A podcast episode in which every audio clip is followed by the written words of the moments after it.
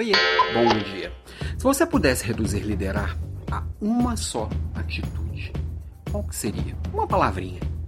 Se você me perguntasse isso há bem pouco tempo atrás, eu responderia na lata. Ouvir. Mas aí eu fui pensando aqui, atuando, percebendo, é, entendendo e percebi que tem uma outra palavra, tem uma outra atitude que ela alimenta o ouvir e ela é, é ainda mais importante. Essa atitude, essa, esse verbo é o perguntar. Verdade, porque assim, quando a gente aprende a perguntar, a gente consegue alinhar com muita clareza o que, que cada um está sentindo, o que, que tá, cada um está entendendo, o que, que cada um está pensando.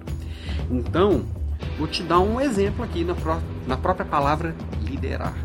Pergunta para 10 pessoas à sua volta, ou melhor, pergunta para cada uma pessoa da sua equipe. Você tem uma equipe de uma pessoa, você tem uma equipe de você tem uma equipe de pelo menos duas pessoas, isso vai funcionar, mas uma equipe de 100 pessoas, pergunta para elas o que é liderar. Eu tenho certeza que você vai ouvir, se você tiver 100 pessoas na sua equipe, 100 respostas completamente diferentes. E não é porque vocês não entendem, pessoas não entendem. Não, é porque cada um tem uma percepção do mundo, cada um tem uma forma de enxergar o mundo, tem uma lente para enxergar fatos e dados.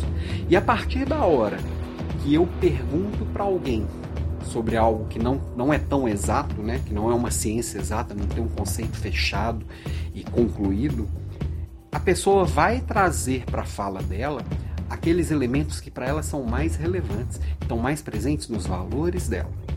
E aí, quando você dá a oportunidade da pessoa responder uma pergunta desse tipo, você começa a conhecer mais a pessoa, a entender um pouco mais dessas lentes que ela enxerga o mundo. E aí perguntar fica grande. Só que não adianta perguntar e já, enquanto o outro está falando, ficar pensando na próxima pergunta. O perguntar, ele tem que estar tá casado com o ouvir. Um não funciona com o outro. Sem o outro, na verdade.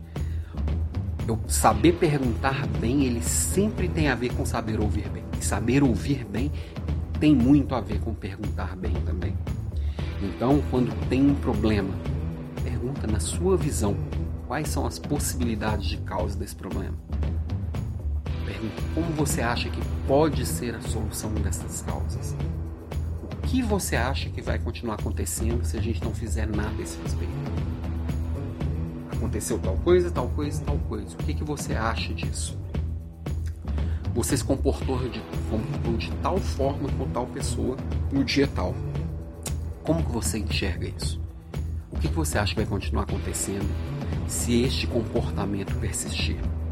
O seu resultado está com uma tendência tal. O que você acha disso?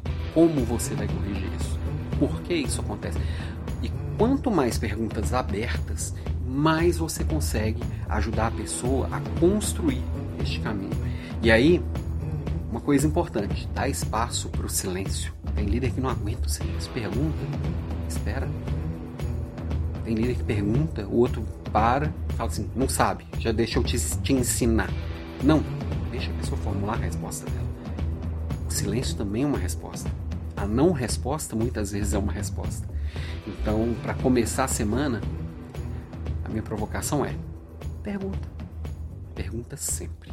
E pergunta com vontade de ouvir. Tá?